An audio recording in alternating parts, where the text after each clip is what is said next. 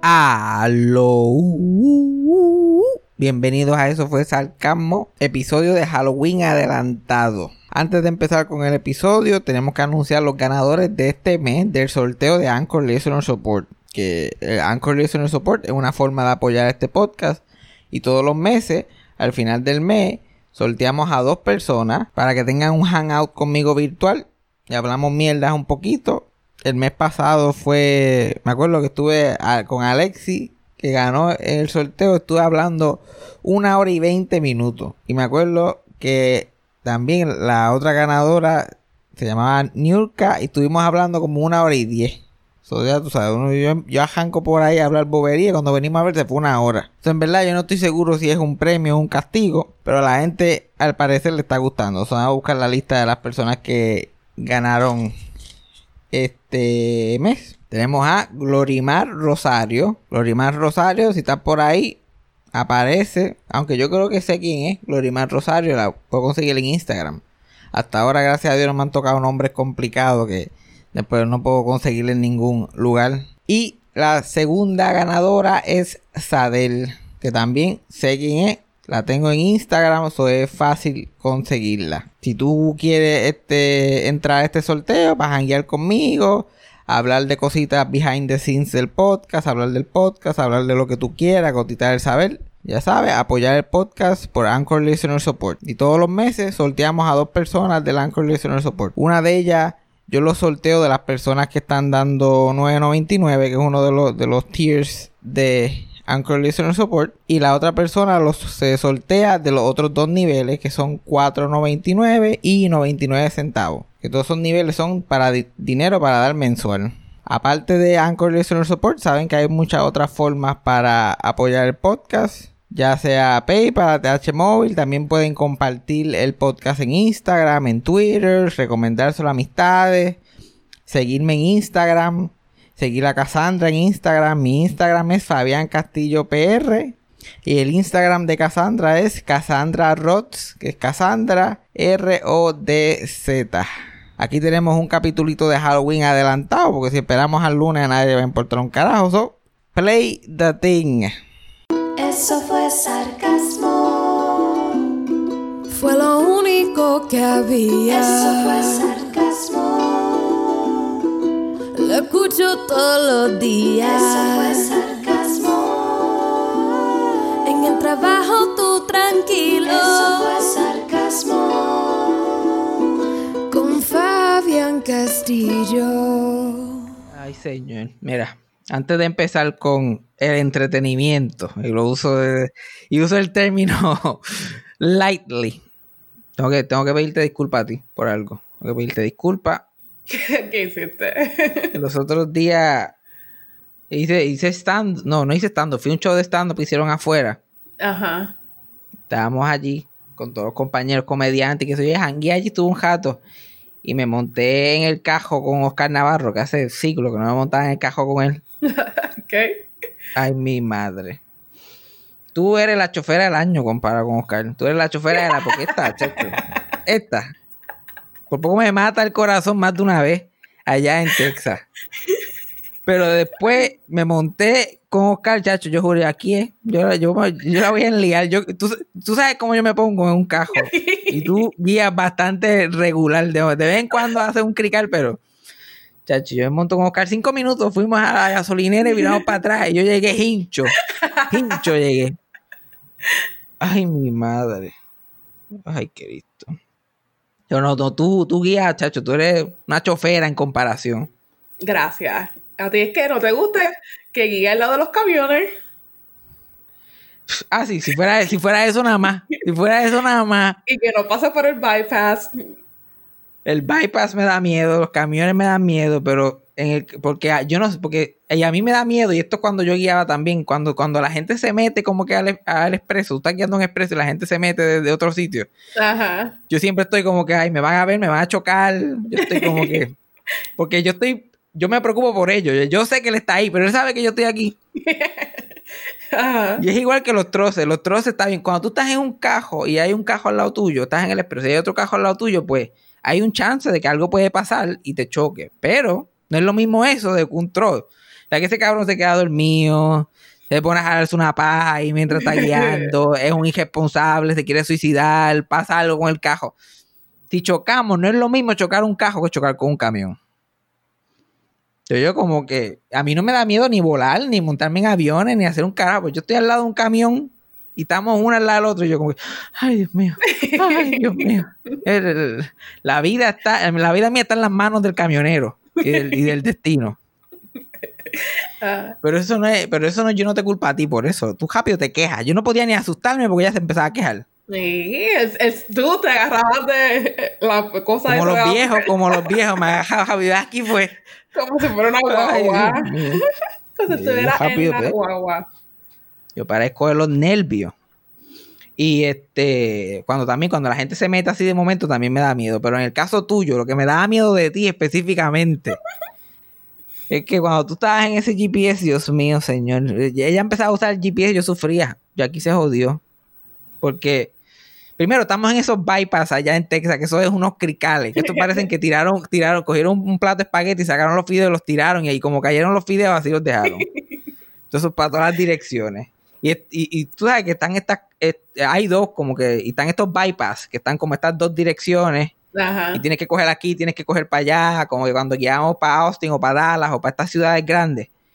Y en el GPS te dice para dónde tienes que ir, pero yo, yo, estamos, ¿cuándo se supone que uno decida para qué dirección uno va? Porque para mí es como que 30 segundos antes de llegar a donde tienes que llegar, es que tú como que coges una dirección. Esta mujer iba guiando directamente al medio de las dos intersecciones, al, al cemento. Yo veía que íbamos al cemento directo y ella mirando el teléfono GPS como que... Y- y- mientras, mientras estábamos a 6 segundos del cemento. Y yo, no gritaba porque me aguantaba, porque sabía que no iba, que, no- que si yo gritaba al frente tuyo, yo no iba a poder vivir eso. I wouldn't live it down después. Pero yo, me- yo, yo solamente veía a nosotros like, dándole a todo gendel a esa pared. Y literal, cuando, cuando estábamos ahí, like, a, a, a, a pelo sobaco de la fucking pared, ya, y cogía una dirección. Y yo, y, y cuatro veces de cada cinco era la dirección que no era. Yo, tengo que irme por el otro lado. Y yo, ay, Dios mío, hay que pasar esta tortura otra vez. Ya, porque yo tengo que admitir que no. Cuando me dicen queda eh, 100 pies, y yo como que, ok, eh, no sé qué es esto, si es la próxima o la próxima después. Cuando yo estoy guiando con GPS, yo aseguro de cuando me dice para dónde coger, yo mirar todo lo que está alrededor. Como que yo trato, porque como yo tampoco entiendo un carajo, yo como que lo trato de, como yo tengo buena memoria, que trato de como que fotografiar lo desde así como un aerial view. Ok.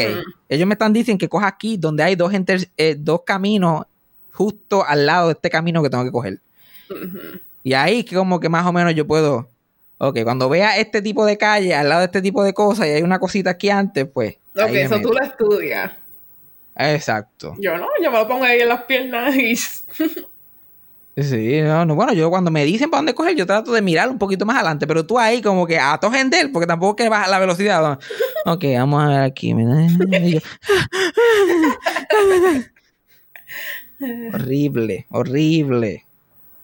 Y Dios libre que uno le dé una sugerencia, Dios libre que uno le dé una sugerencia a la dama, porque imagínate tú. Yo que estoy viendo el GPS también y pues mira, como que coge por aquí. Doy dos más dos, dos instrucciones de más. Yo, que pues nos matamos, nos matamos. Moriré, moriré para que esta no me pelee. Yo libre que nos matemos, después allá arriba donde estemos, yo, yo decir tenía razón. Vamos allí yo y yo callado y tú mirándome como no, ni una palabra, ni una. Toda la eternidad yo chismeando con la otra gente. No, yo, yo sé, yo sé, sí, pero yo mira, si, si- si tú estás viendo un jeep, ¡eh, casado! ¡eh! ¿Qué hacías? Viendo los Jonas Brothers otra vez. ¡Ah, qué chévere! Yo, yo pudiera estar vivo. Yo tenía- pudiera estar vivo todavía. Pero no, no. Que- te imagino, te imagino. Yo ahí full milagro, no, porque esta, esta, esta que está ahí, ella me pone con ridiculez. Estoy hablando con todos los muertos de Río Caña. Sí, entonces uno tratando de darle este, instrucciones, pero obviamente yo no soy de allí. Puede ser que yo me equivoque también. so, yo le doy instrucciones. Me equivoco una vez, ya me jodí, ya no puedo dar instrucciones más. Yo me acuerdo que fuimos a Austin y fuimos a un estacionamiento. Y yo, mister, estacionamiento. Yo soy mister estacionamiento, yo tengo experiencia en eso. Cierto, falso. Yo estoy como que, mira, pasa por aquí, métete por acá. Entonces, está Jíbara, quiere irse por la calle. Y, mi- no y yo que trabajé en parking, no hay cosa que yo odiara más que la gente caminando por la calle del cabrón parking. Bajando así por la cuello. Dios mío, esta gente no ve la puta escalera. Porque para mí, que trabajaba allí, era bien obvio. Y yo como que, Cassandra, vamos a coger la escalera como la gente normal. No quiero que la- los empleados del parking nos odien. Entonces yo vente por aquí, yo sin saber, yo vente por aquí, vamos para la escalera. Y vamos bajando. y, ya yo, y no hice para meterme a la escalera, ya yo había perdido confianza en la estrategia. Yo le ay, puñeta, aquí fue. No, pero no puedo mostrar debilidad. Yo le vamos para encima, dale, por aquí, sígueme. Una de las únicas veces que yo camino al frente de Cassandra, yo siempre camino detrás, hasta, hasta en eso, yo siempre camino detrás de ella. Yo dejo que ella bregue con, lo- con, con el mundo. Y yo estoy caminando al frente, mm, y veo una puerta, pero era una puerta en cristal, pero como que tapa en negro, que no se veía para dónde era. Parecía la puerta de una oficina. Yeah. Y yo bajamos ahí, yo como que yo no voy a coger esta puerta, porque es capaz que entro allá y termino en el sesco, o qué sé yo, de Dallas. porque eso era lo que parecía. Yo, abrimos la puerta, ah, ¿ustedes van a sacar el certificado de nacimiento? Yo, ay, no, no, no, que estamos tratando de salir del parking. So, seguimos bajando y terminamos en el medio de la nada, cemento, en el sótano, En el fucking sótano. Y ya esta me está, ya esta se está meando de la risa. Suerte que yo no soy un hombre común, porque si no, mi huevo se hubiera caído ahí, mismo, se seca y se cae. Oye, no, no hay, la, la autoestima del, del año se murió. Entonces tenemos que volver a subir. Y ya de, de yo sé para dónde vamos, como que, ok, vamos a abrir esta puerta a ver para dónde carajo va. Y abrimos esa puerta y, te- esa- y terminamos en la calle, ¿verdad? Esa puerta llevaba a la calle. Yo sabía el apartamento, pa, pa, los callos, anda, para el cara, what? Era un laberinto ese fucking parking. Entonces, ya yo quedé mal, ya yo quedé mal, ya olvídate, ya nadie va a escuchar un carajo lo que yo diga de parking. Ay, que fue funny, porque tú ahí bien confiado. No, que es esta puerta, la abrimos y es como que todo oscuro, el basement, más caro. Ah, era otro piso del parking, era el piso del parking, pero el basement. Y yo, like, ah. Ah, funny. Después, ya, entonces ya me equivoqué, eso, ya yo, yo ya me tengo que meter la lengua en el culo, ya yo no puedo hablar más nada. Después de eso, cuando viramos para atrás al estacionamiento, yo sabía dónde estaba el carro, pero ya no me escucha. Yo digo, mira, no, Sí. no me hace ni caso. Y cuando estábamos saliendo, ah, ¿por dónde se sale? Y yo, bueno, tiene que ser por aquí, porque dice por, por y ella, no, no, yo voy a coger por ella quería salir por donde entró, por la entrada. Yeah. Yo, pero, pero ya, pero ya yo no digo nada con confidence, porque ni ella me escucha, ni yo mismo me creo. Ya, like, yo no, pero yo, yo como que, no sé, como que yo trabajé en- ya, ya de la actitud que yo tenía, ya yo le bajé como ocho. Y yo estoy como que, pero cuando yo entraba en un parque, y yo no quiero que ella me diga así, como eso no fue tan bien la primera vez, yo no quiero, yo estoy evitando. Yo estoy evitando esa mierda. Yo estoy como que, yo creo que ya, ya encontré el tránsito, ¡fu! ya para atrás, y yo, like, ay, Dios mío, porque me he convertido en lo que más odié en mis años trabajando en un estacionamiento, un fucking perdido. Entonces Ah. hicimos una escaramuza ahí, eventualmente yo tenía razón, había que coger por el otro lado. Salimos de ese par, nos metimos, la salida era tan estrecha y esta mujer no es la mejor persona guiando en una de esas estrechas. Bueno, yo vi mi vida flashear por, mi, por mis ojos. y hay que eres. En el, el retrovisor y la pared se dieron un besito así de piquito. Y yo, ah, por lo menos el retrovisor, y mientras estoy diciendo, pues, por lo menos no le dio al retrovisor, al mismito se montó en el muro, can, can, y yo, like, mi corazón.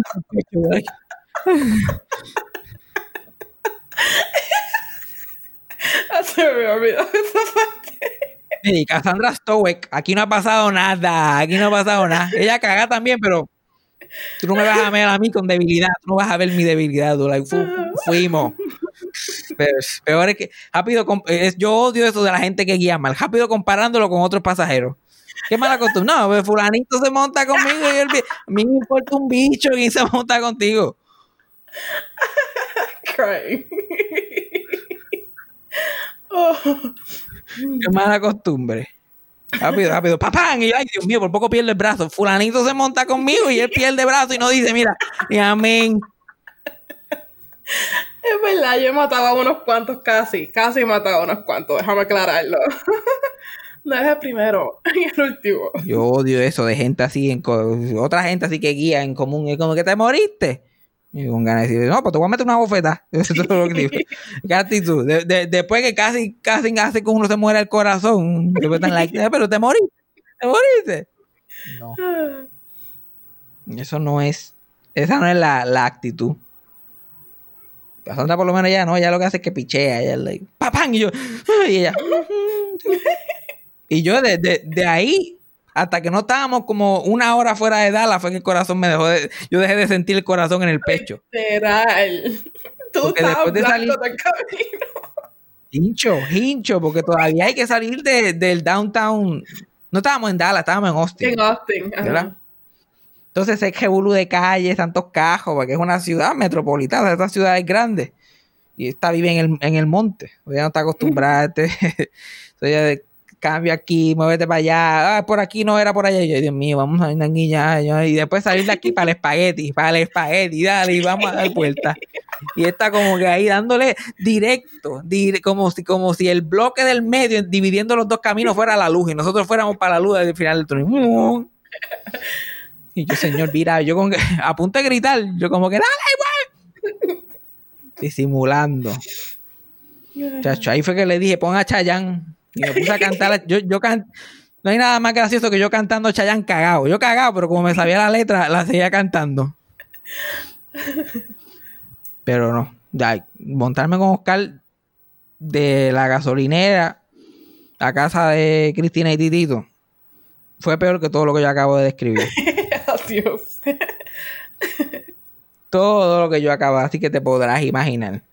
Yo no sé dónde yo desarrollé ese miedo. Yo creo que cuando, cuando yo empecé a cogerle miedo a guiar, no a guiar, no, pero a como que a estar en encajo con personas, Ajá. es el momento que yo empecé a guiar. No sé si le pasa a la gente, que uno empieza a guiar y después uno empieza a estar pendiente a todo.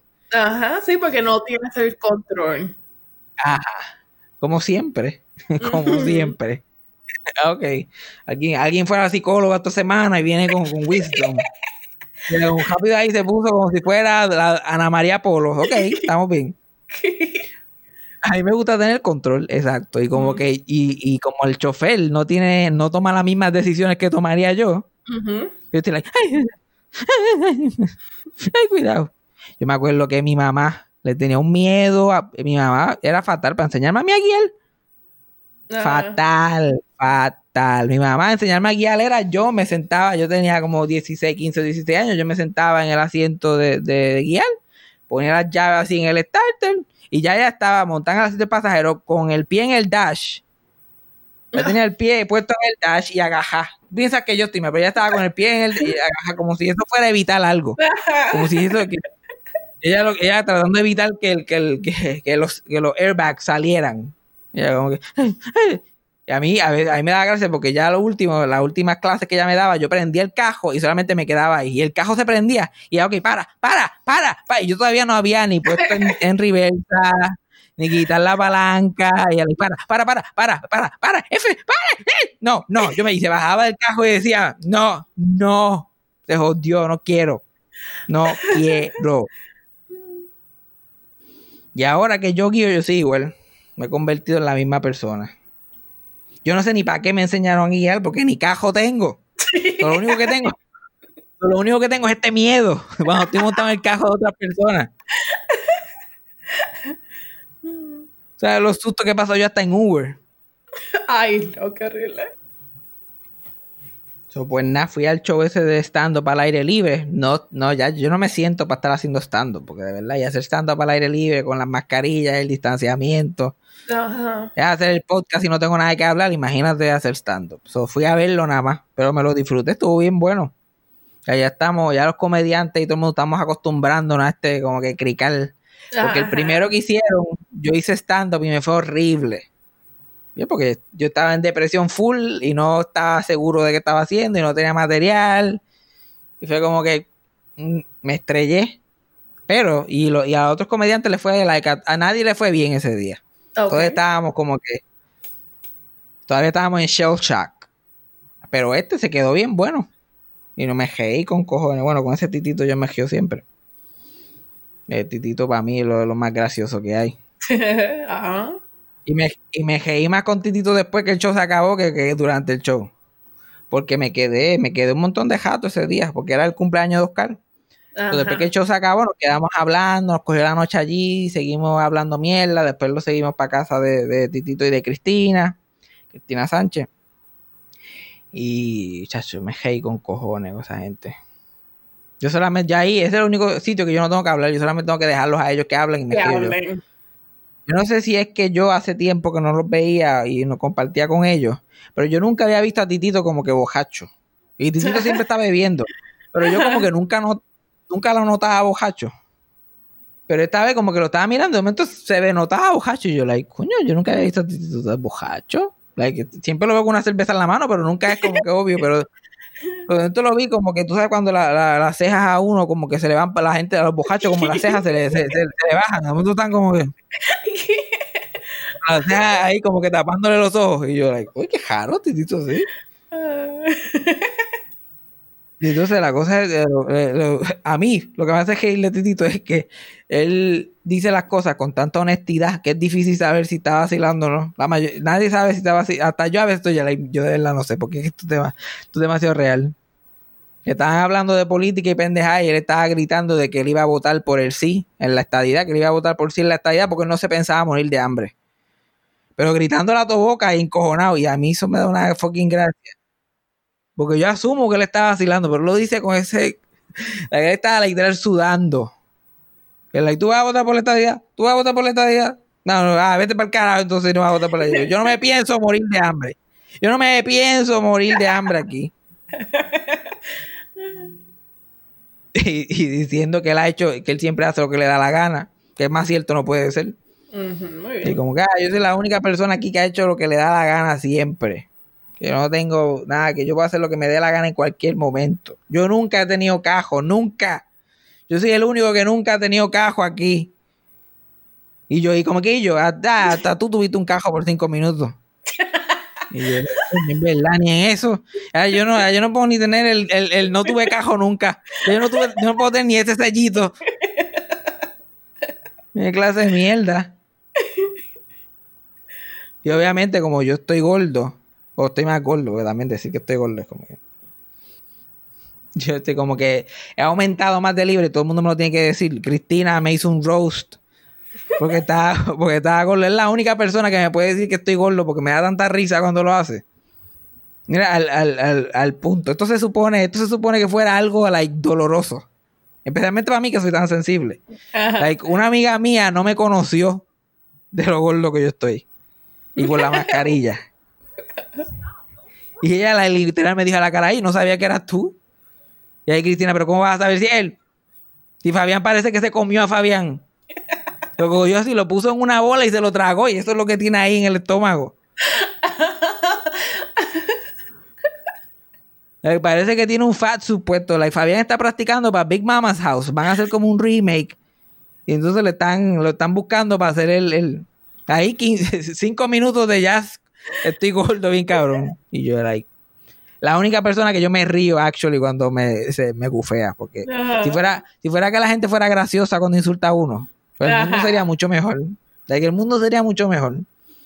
A mí me pueden insultar todo el día después que de gracia, pero como casi nadie en el mundo da gracia. Ajá, no, sí. Like, Titito, Cristina, Oscar, like, es- la, la- la lista de personas graciosas es corta. Por lo menos que yo piense que sean graciosas. Ajá. Y después de hablar mierda hay un jato, pues por lo menos maté a la que me estaba matando, porque para los comediantes, como que janguear con comediantes es importante. Like, yo, yo necesito estar con personas así, que están igual de algaretes que yo, Ajá. que han perdido el juicio ya hace tiempo. Y más que hacer stand-up, yo extraño más el jangueo. El jangueo de estar allí escuchando a todo el mundo hablar mierda y pelar a todo el mundo y, y joder y hacer pendejas. Y la verdad que me hacía falta. Like, Titi- by the way, Titito, si lo quieren conseguir, like, Titito está en las redes, Titito Sánchez tiene una página de YouTube, tiene Calzoncillo Music Night, tiene este horóscopo con Gómez, él tiene un show de variedades, pero en YouTube, horóscopo con Gómez, Calzoncillo Music Night, este, el, el Pastor Sánchez, Cristina tiene este, el podcast Yo esperaba más de ti, también ellos hacen un podcast que se llama Comedy Pips, que yo salí en el podcast de Uh. Comedy Pips, lo grabaron en el mismo Open Mic. Porque antes, cuando hacían show de comedia, ahí era donde se hacía el podcast. Durante un show de comedia pasando. Y yo, como me creo que soy famoso, yo interrumpiendo el podcast de Comedy Pips, porque es por segmento. Yo, a mí me dieron mi segmento. Ajá. Y después empezaban otros. Y yo veía que no iba para ningún lado. Yo, dame, hombre, y yo hablo aquí. Eh, eh, un experto. A mí me encanta hablar en podcast que yo no tengo que editar. Ajá, Yo claro. estoy like, fuck it, vamos a hablar mierda aquí un ratito más que se joda. Ay, Dios, yo, Dios, esta mierda de, de Halloween. Ajá. Yo estoy viendo a, to- a- a todo el mundo en, yo estoy viendo a todo el mundo en, en Instagram y de eso, mucha gente irresponsable como que haciendo planes para Halloween y vamos a hacer esto y vamos a ir para allá y vamos a hacer lo otro. Y yo como que, ay Dios mío, sí, dale, vamos a, vamos, vamos a seguir, vamos a juntarnos y a darnos besos y a gritar y a pendejear. Para seguir en esta mierda del COVID por el resto de estas vidas. Ya, la, ya la, por lo menos la gente joven parece que se acostumbró Ajá. a vivir en este mundo de, de- horrible. Yo like fuck it, vámonos de party. Like la gente no se puede, no se no pueden cancelar un Halloween, uno nada más. Yo no sé de la gente, pero a mí Halloween me dejó de dar gracia hace tiempo. A mí Halloween me dejó de dar gracia cuando yo tenía como, como, como 15 o 16 años. Ve que está está, chévere como tú. Yo vi que tú para el trabajo te vestiste, te pusiste algo como que para conmemorar el día, pero estas fiestas de Halloween adultos por la noche, ah, jodiendo, jangueando, mojoneando, tirándole huevos a la gente, cometiendo crímenes. Es un día que los adultos, porque está bien si tú eres chiquito, pero los adultos, huele bicho, han cogido este día para ser, para, para ser unos cabrones. Ah, este es el día. Es como, es como la justa o las fie- fiestas de la Sanse. Todas estas personas que, que son, que viven sexualmente reprimidas, que el trabajo los tiene clavados, de que están en una relación que no les gusta, que están como que ahí, como que la vida se le está cagando en la cara. Este es mi día para ser un huele bicho. Yo como tengo todo el año para ser un huele bicho y para tomar malas decisiones, yo no, neces- yo no necesito ningún Halloween, ninguna justa, ningún fiesta de la Sanse. Y, y- y la gente no le importa. Yo vi gente con, con disfraces puestos y mascarilla debajo del disfraz. La gente con masca- mascarilla y Halloween es como que puñeta, hacen un breakcito, disfruten los Halloween del pasado, vean una película de Halloween, qué sé yo. No jodan más nada. Lo- todos los años que yo me disfracé, la mayoría de los años eran de este, personajes de la televisión local. Wow, shocking. Sorpresa. Shock. Y siempre haciéndole la vida de cuadro a mi mamá. Yo no podía ser ni payaso, ni bombero. Algo que tú podías comprar, nada de eso. Era como que, ¿qué tú quieres disfrazar de Halloween? Y yo de maneco, ya, y se la ¿dónde carajo yo consigo? Ahora yo, yo tengo cara de que sé coser. Claro que no es fácil. La gente, todo el mundo se cree que tú estás seguro de que quieres tener hijo, porque puedes tener un hijo como yo. Que tú vas a llegar cansada de trabajar y te vas a decir, mira que tú quieres disfrazarse. Yo quiero, y vas a decir, como yo quiero disfrazarme de Don Pachango. La dice, la madre, ¿dónde carajo yo voy a conseguir un disfraz de Don Pachango? Ay, Dios mío. Una vez yo me tuviste la novela Pasión de Gavilanes. No. Yo una vez me disfracé de uno de los personajes de Pasión de Gavilanes de Don Martín, que era el viejo de la novela, of course. No podía ser uno de los gavilanes o whatever. De los No, yo, no, sin tú te yo, yo, yo quería hacer este Ma- Mario Cimarro, quería hacer yo, con un cojito de vaquero y sin camisa por allí por el barrio. Te hubiera encantado, mi mai, le hubiera encantado, el cojito de vaquero y vete por ahí sin camisa y haz lo que tengas que hacer. No, no, no, no, no. Yo quería hacer Don Martín, yo quería hacer Don Martín, que era un viejo una silla de juega, con pelo blanco y bigote. Era lo que quería hacer yo. Yo no quería hacer más nada. Y tuvieron que conseguir la silla juega y hacerme el bigote y conseguir. Mira, me acuerdo que, que el tipo era calvo. El- Ok. el Don Martín era calvo, pero tenía pelo largo, blanco, Ajá. por abajo. Y mi mamá, pues te ponemos, un, qué sé yo, una calva. O de, y yo, like, no, pero tenemos que. Diga que yo quería todos los powers. Exacto. Yo que yo CGI, yo quería hacer una pendeja. Movie Magic. Y pobre, cierto que mi pobre madre creativa ya cogió una barba blanca de Halloween, porque nosotros teníamos un kit de Halloween ya. Una Ajá. barba blanca así de Halloween. Y como el viejo de la novela era veterano, ella me puso la goja de veterano que era de mi abuelo y le puso la barba atrás, o se veía como un como pelito hasta abajo. Ya está, don Martín, dale para que no jodas más nada. Síguelo. Y obviamente causé sensación. Yo andando por allí con Giocaña en silla de ruedas, como con mi hermano cogiéndome en la silla de ruedas, y yo ah, imitando al viejo ahí de Pasión de Gavilanes.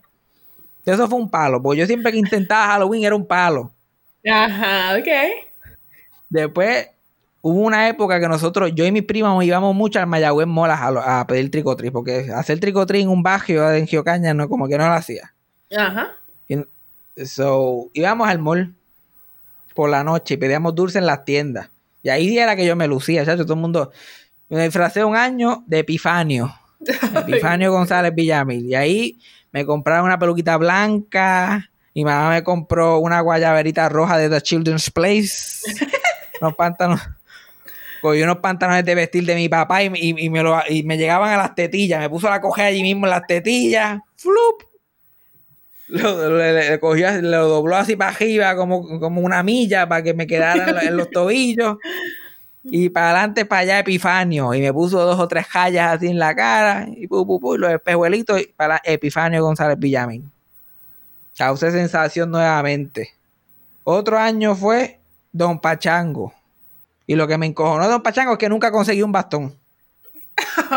Siempre me, me quedé con decir, me faltaba el bastón. Me puse unas pijamas con una bata por encima Ajá. y una camisa blanca y cogí una frisa, una frisa de estas más calientes y me la puse así en, al frente para hacer de la hernia.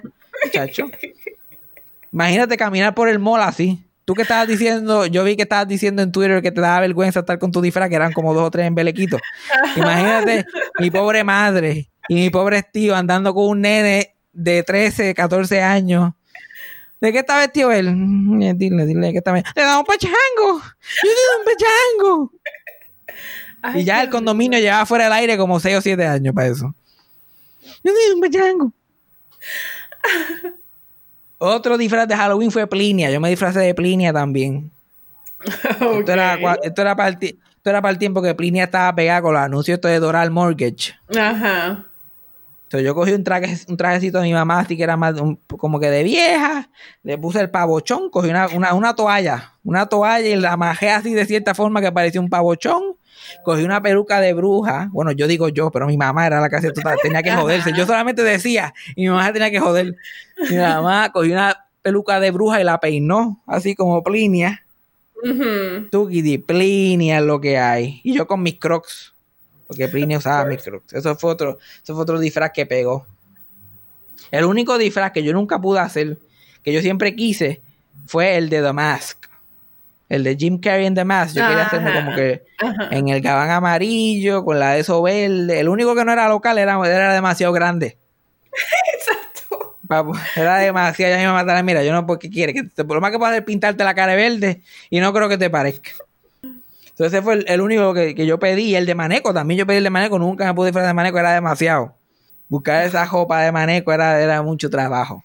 El último, la última vez que yo me disfracé para Halloween fue hace como seis años atrás. En el 2014. Ajá. Y me disfracé de Guille. Of course. Y esa foto todavía está por ahí, está en mi Instagram y. Voy a ver si la recomparto. Porque esa fue la última vez que me disfracé para Halloween. Yo me puse un sombrerito de esto en la cabeza. Y me acuerdo que me puse unos maones cortos de mi mamá. ok.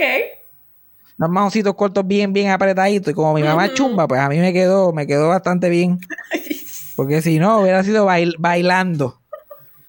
Ahí fue que me di cuenta que mi mamá y yo más o menos tenemos el mismo, tenemos el mismo cuerpo de la cintura para abajo. Yo como, coño, mira, eso me queda. Tirando la patita. Sí, yo como que, eh, eh, todas las fotos tirando la patita, yo creo que son los, los pantalones de mujer que tienen eso. La forma que están cosidos, si tú te mueves para el lado, la patita se sube. Porque todas las fotos de ese Halloween era con la patita, ¡ah! y con el pie torcido. ¡uh! y mis gafas, y mis gafas de Guille eran unas gafas que yo había conseguido cuando yo iba para Telemundo un montón a ver el show de, de Raymond, un, un, un, episodio trajeron a Víctor Alicea para que hiciera de Guille.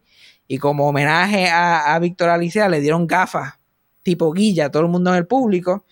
Y yo fui uno de ellos, me dieron las gafas. O yo usé unas gafas que me habían dado en Telemundo. Mira para allá. Mira para Yo estaba, olvídate. Full power. Ese fue mi último gran triumph en Halloween. ¿Y tú, tú nunca, cuál fue el disfraz más exitoso que tú te acuerdes? Que te hayas ah. comido en tus Halloween. Es que yo era de esas nenes que estaba vestida todo el año. Yo iba a la tienda vestida de esmeralda, vestida de Mulan. Ah, so, ya no había. Tú haciendo culture appropriation ya a los 6, 7 años. Cancela, ya tú cancelas. en so, cuando llegaba el día de Halloween, tú like, era un día normal, tú like, eh, ya ando disfrazado todo el día. Ajá, yo tenía primos mayores que se ponían las máscaras y whatever y me asustaban. So, a veces yo, yo ni salía. Yo pues, no. me, dejan me dejan los dulces en la puerta. sí, pero, pero a ti te encantan los dulces. A mí no me, a mí no me gustan los dulces. O a mí Halloween siempre ha sido como que disfrazarme. Ese era el punto para yo disfrazar. Hacer Halloween era para yo violar copyright. Tú sabes que hay muchas mujeres que Halloween es para putear. Pero para mí Halloween era para eso copyright y imitar a un personaje de algún de algún de esos. Ajá, seguro. De algún actor puertorriqueño. Pero ese es el punto de like, si tú quieres vestirte de slurry, like, vístete slurry ya. No esperes un día al año para vestirte de un ángel que, que, que anda con las nalgas por fuera. O una, enfermera que tiene un escote, y mija, tíratelo así, con esta calor. Si a mí, si yo tuviera algo para enseñar, lo enseñaría, porque con esta fucking calor que está haciendo. Pero este año, por favor, cancelen el Halloween, quédense viendo Hocus Pocus, quédense viendo This is the End. Exacto, muy bien. Quédense viendo algo, una película de Halloween. Carajo. Que yo quiero poder eh, abrazar a mis abuelas en algún punto otra vez. Una de ellas se va a olvidar de quién yo soy antes de que fucking se acabe esta mierda si ustedes siguen con esta pendeja. No, es que horrible. Quédense en sus casas. Quédense en su casa. No, estoy seguro que ahora va a venir. Ay, él que se fue para Texas dos veces hablando de que la gente debería quedar en su casa. Mira, cabrón. Yo, está difícil que a mí me tilden irresponsable porque desmontarse en un avión para estar encejado en una casa dos o tres meses. Para montarme en el avión otra vez y estar encejado en una casa dos o tres meses más. A mí no me van a coger en fotos como que pariciando con 20 personas. Porque yo conozco como a tres personas nada más. Como a tres. Así que no es lo mismo ni se escribe igual. Y by the way, se usa una máscara y no me molesta. Que yo no sé cómo en, en fucking 8, 9 meses que llevamos esta pendeja hay gente que todavía no sabe usar una puta mascarilla. que le molesta. Mira, mira. Yo me pongo esa puta mascarilla y eso para mí como si nada para adelante, para allá. Tengo que andar con el culo tapado todo el día y me suda. No me puedo poner, no puedo poner, ay, porque es que la calor. Por favor. Por favor. Ay, pero hablando de. Estábamos hablando de Jim Carrey ahorita. Ajá. De Jim Carrey y de The Mask. Que todavía, by the way, si algún día yo puedo conseguir cómo disfrazarme de eso, lo haría. Like, like ahora mismo, ahora mismo, si tú pudieras celebrar Halloween normal y tú tuvieras todo el, lo, que tú quisieras para disfrazarte, como que tuvieras todos los elementos, ¿de qué tú te disfrazarías? Uy, está difícil, no sé. Porque yo, yo me hubiera tirado un Joe Exotic. Si yo hubiera podido, yo me hubiera tirado un Joe Exotic. Pero aquí yo, like, then you're not that straight. Yo andando por allí, por, por Santurce. me ha puesto mi peluquita jubia. Yo como que Joe, Joe Exotic en San Juan y si hubiera ido a Halloween en Geocaña, digo que soy Pello Bochan. Yo como que el disfraz me funcionaba, me funcionaba en cualquier lado. De cualquier lado me funcionaba. Me hubiera disfrazado, también me hubiera disfrazado de Walter Mercado, que el 1 de noviembre es el aniversario de su muerte. Un Walter Mercado, una capita, una peluquita. Ah, de esa te veo, te veo. Sí, pues claro. Pues claro que sí. Estoy pensando que yo te vería a ti, de qué disfraz yo te vería a ti. Tú puedes hacer un buen Carol Baskin, pero nada de pensar qué más. No, yo creo ser el, el, el esposo cuando está ahí en las fotos como que arrodillado con el harness. Está, y el está difícil, está difícil hacerte así de fea. Está tendríamos que tirarte ácido en la cara. A ver algo. Teníamos que irnos all out special effects para que te parezca el esposo de ella, porque el esposo de ella está. Que la vida, ella, ella le está chupando la vida a ese hombre. La, la está chupando literal. Literalmente. Ay, puñeta. Si hubiera estado allá en Texas, nos hubiéramos disfrazado como una pareja de 90 Day Fiance. Mira, ay, Yo hubiera, yo hubiera sido Sean, yo hubiera sido Sean, y tú hubieras sido la de Haití, la muchacha esa de Haití. Y yo llorando allí, like, ah, yo hubiera sido Pedro, ah, tú puedes ser la, la, la novia de Pedro en 90 de fianza. Chantel. O sea, Chantel, Y tú o sea, lo único que te pasa, te kicking pasa las el blower, pero mal hecho. Eh, pateando las alitas, nadie sabe de qué estamos hablando ahora mismo, nadie. Pero búsquese a, bú- búsquese a, a- a- a the, the- the Chantel Family 90 Day Fiance. Pelea en la casa. Yo tengo una pelea en la casa y chacho.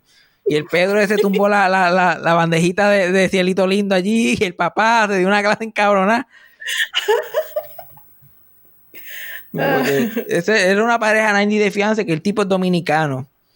Y se vino para Estados Unidos a casarse con la, con la muchacha. Entonces la familia no sabía nada hasta el último momento que se iba a casar y bla, bla, bla. Y en uno de los clips de la, de la familia ellos están comiendo y hay mucha tensión en la familia. Y la hermana de Pedro viene de Santo Domingo también y hay como que una tensión, una pendejada. Y la cosa es que el hermano de la americana termina peleando con el con Pedro, con el, el- el dominicano, y se embollan a pelear ahí. Tú ves el papá como que, "Eh, mira, no se den, ah", pero tú sabes, chileando.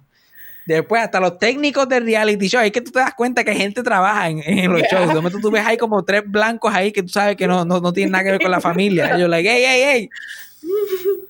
Los separan y qué sé yo, y el papá está tranquilo. Y de momento viene eh, Pedro y trepa la pierna, pero hasta el hombro. Y pa, y tumba la bandeja de wings que había en la mesa. Y ¡pam! Y ahí, hey, why you do that? Why you do that? Y, y Pedro se va y él se le va detrás. Why you do that? Come on. Why you do that? Why you do that? Es que I feel that. Sí, chacho, yo imagino. Llega a ser milagro. O sea, que hasta uno pasar mal ojado, a uno enmayado también. Pobre papá de Pedro tuvo que ir a Wendy a comprarse un, un, un 4x4. Después que estuvo todo el día oliendo las alitas mientras la mujer las preparaba. Y dice, mira, me dio un cantito. No. Cuando llegue Pedro y la, y la nena, comemos. Y eso fue todo lo que pasó. Y de momento esa bandeja en el piso. Yo me las como del piso. Yo, ah, yo, yo, yo me apeo y bajo de este piso y se joda. yo también hubiese hecho lo mismo. Más, más que eso, yo, yo mira una vez, y esto a mí se me había olvidado completamente, esto me lo recordó alguien en Instagram o algo así.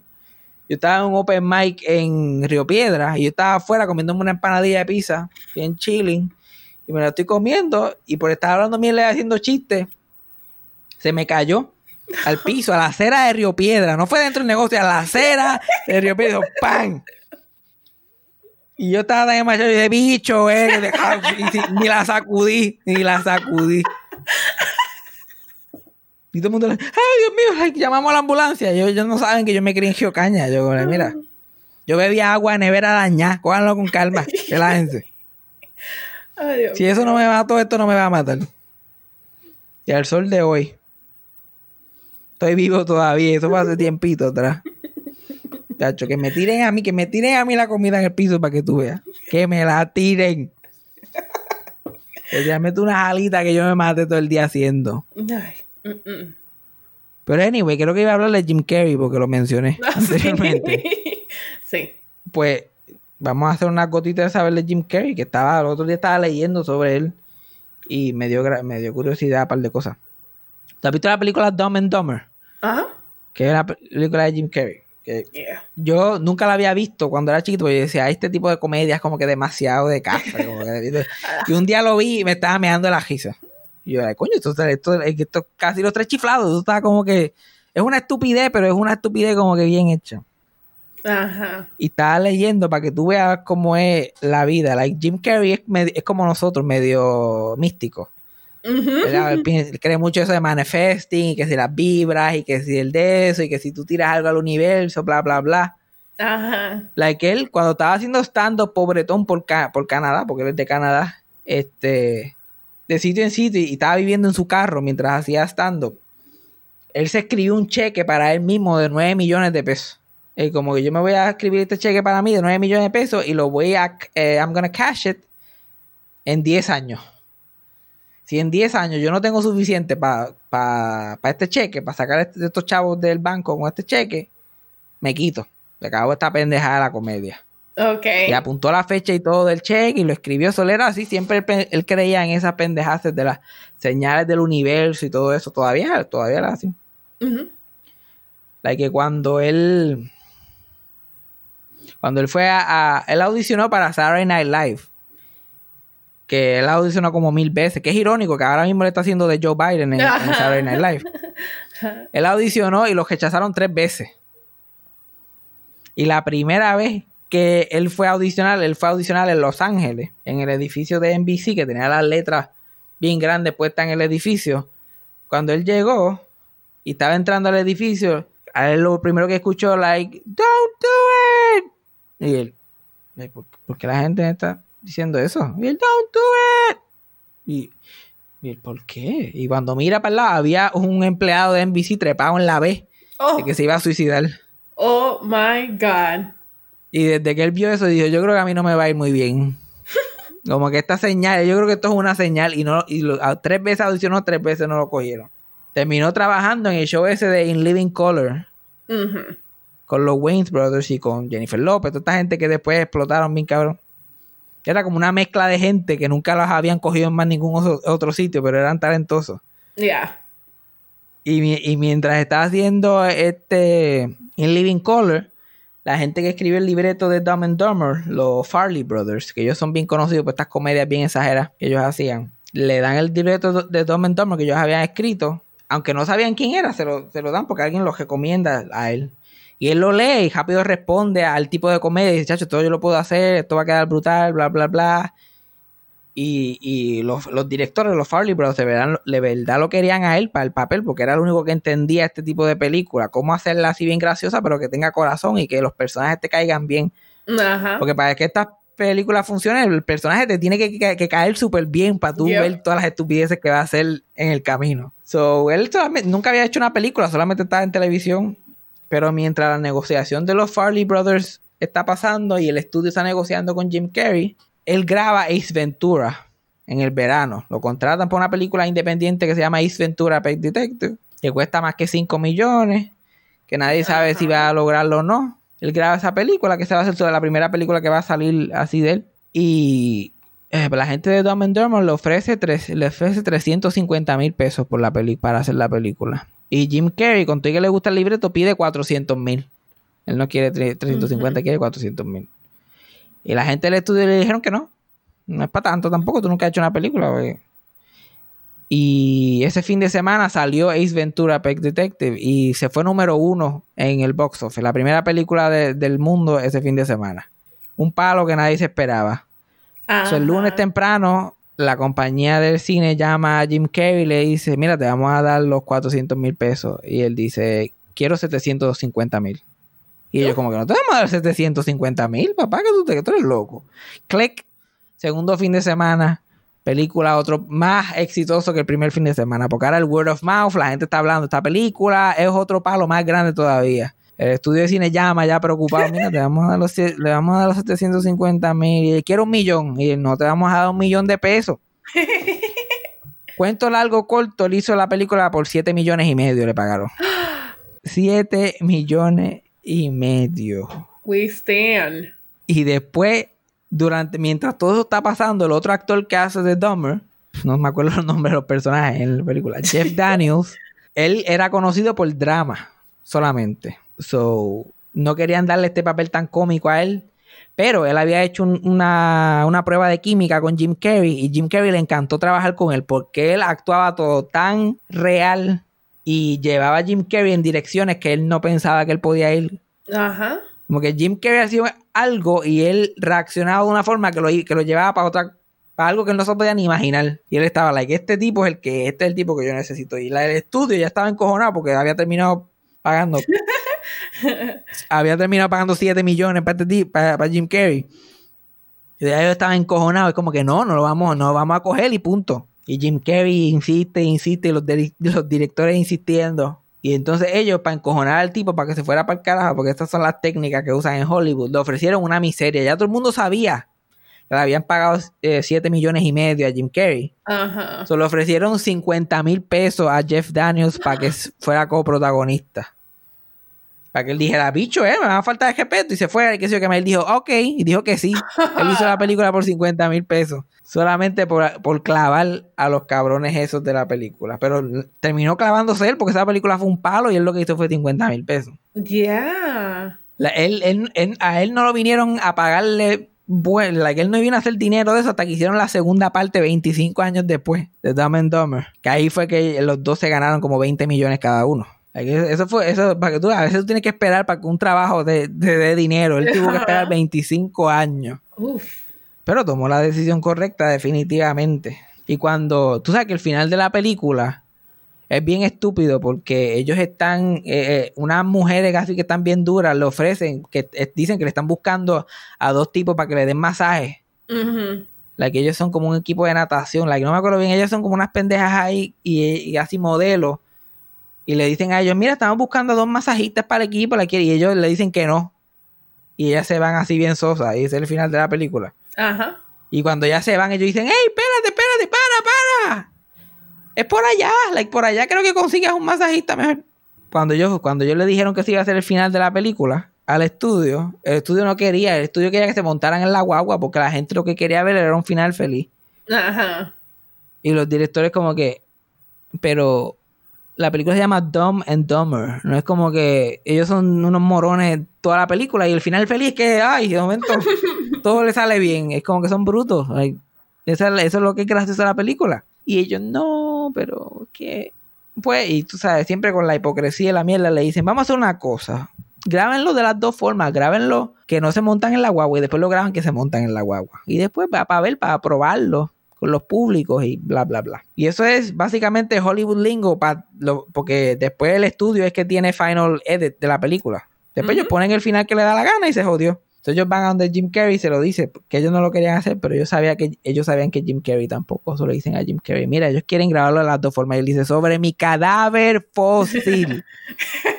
y ent- entonces, y Jim Carrey se tiró un milagro allí. ¿Qué se va a decir? Yo diablo. Pero como él era la estrella, ellos rápido, los directores culparon a él. Like, no, este, grabamos el final de nosotros y cuando iban a filmar de ustedes, pues le dio un ataque. Tú sabes cómo es, tú cómo son estas divas. Se fue del set, no pudimos hacer nada, ellos lavándose las manos. Y así fue que el final de la película pudo llegar. Like, yo estaba viendo una, eh, eh, una entrevista específicamente de, los de los Farley Brothers, que ellos hicieron Dumb and Dumber, ellos hicieron There's Something About Mary, ellos hicieron Me, Myself and Irene, ellos han hecho muchas, muchas comedias. Ajá. Eh, Ellos hicieron el reboot de Los Tres Chiflados que salió el- en el 2012, que para mí estuvo, estuvo buena. Difícil, difícil con cojones para hacer y para venderla, porque no hizo mucho chavo. ¿Quién va a ver una película de Los Tres Tuyos? Estaba un poquito difícil venderla. No sabemos exactamente cuál es el público ahí, pero quedó buena. Quedó buena. Like, yo me acuerdo que yo la vi con mi mamá y mis hermanos, y creo que no son fanáticos de Los Tres Chiflados, y ellos salieron like, esto estuvo bueno. Ah, ok. Era una película que si tú la ves, tú like, "Ah, está buena, pero no es una película que la gente va a decir like, uh, estoy chiflado, vamos para allá. Sí. Especialmente porque el estudio lo obligó a poner a Jer- al- el, el- el elenco de Jersey Shore dentro de la película. Para como que los metieron ahí, como que no, necesitamos algo que sea relevante. Y Mira, ahora en el 2020 los tres chiflados son más relevantes que Jersey Shore. Que Jersey Shore, Shore, Shore, Shore. Que, George- que Chochi Shore. Chochi Shore. La, lo- tú sabes, otra cosa buena para terminar la cotita del saber que me enteré, que yo no tenía idea de esto. Esas son las cosas que la gente siempre trata de hacer y nunca funcionan. Pero por alguna razón en este caso funcionó. Estos Farley Brothers, ellos no estudiaron cine ni nada, ellos estudiaron contabilidad y otro estudió otra cosa, cosas regulares, pero les gustaba mucho el cine. Y cuando estaban en sus veintitantos, se fueron para este, California a intentar hacer cine, a escribir películas y no habían tenido mucho éxito. Ok. Y ellos habían escrito una película Y obviamente tú eres un chamaquito de veintipico años, escribe una película, a nadie le importa un carajo. Like, ¿Cómo tú puedes llegar? Necesitas un, ma- un manejador, un agent, necesitas tener todas estas cosas primero antes de que la gente te tome en serio. Y un día él está en un date con esta muchacha y le está contando que él quiere hacer película y que tiene este libreto. Y ella le dice, "Ah, dame tu libreto. Mis papás viven al lado de Eddie Murphy.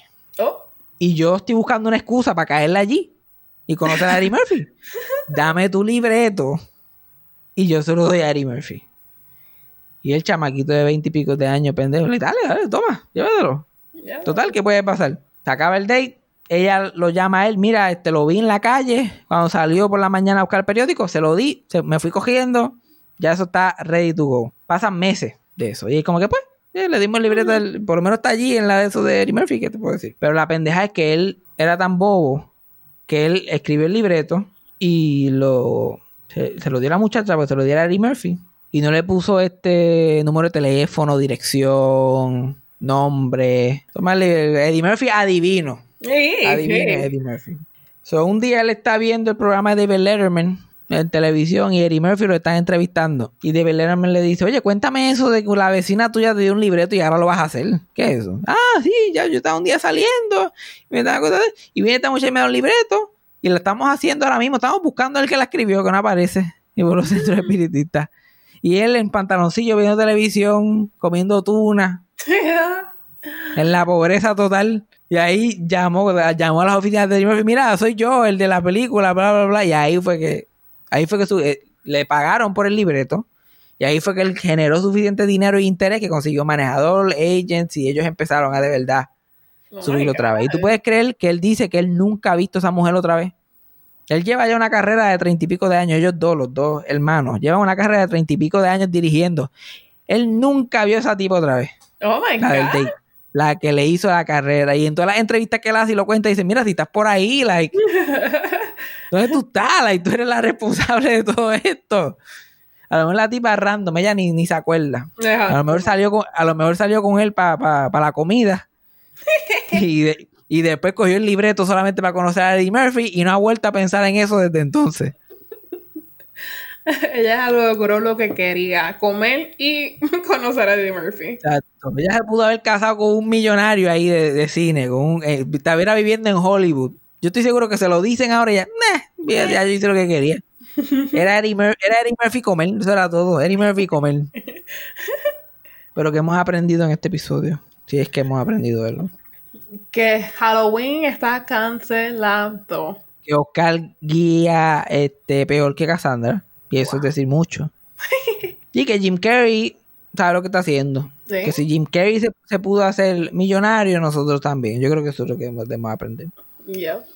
Que by the way, el, el- el- la fecha esa de los 9 millones que él había puesto en el, en el banco fue el día que Ace Ventura Pet Detective 2 salió. Y le habían Oh. pagado como 20 millones por esa. Dang. Eso él como que lo pudo, pudo este, cash el check sin ningún problema. Wow. Chacho. ¿Sabes lo que es el clase de flex? Qué mierda que Instagram no está en ese tiempo, porque él lo pudo haber puesto en Instagram 10 años atrás. Y de momento el memory, compartir el memory. Mira, yo con mi cheque. ah. Oh my God. Look at me. Y... Ah, pero yo creo que eso es todo por que ya me quedé sin gasolina.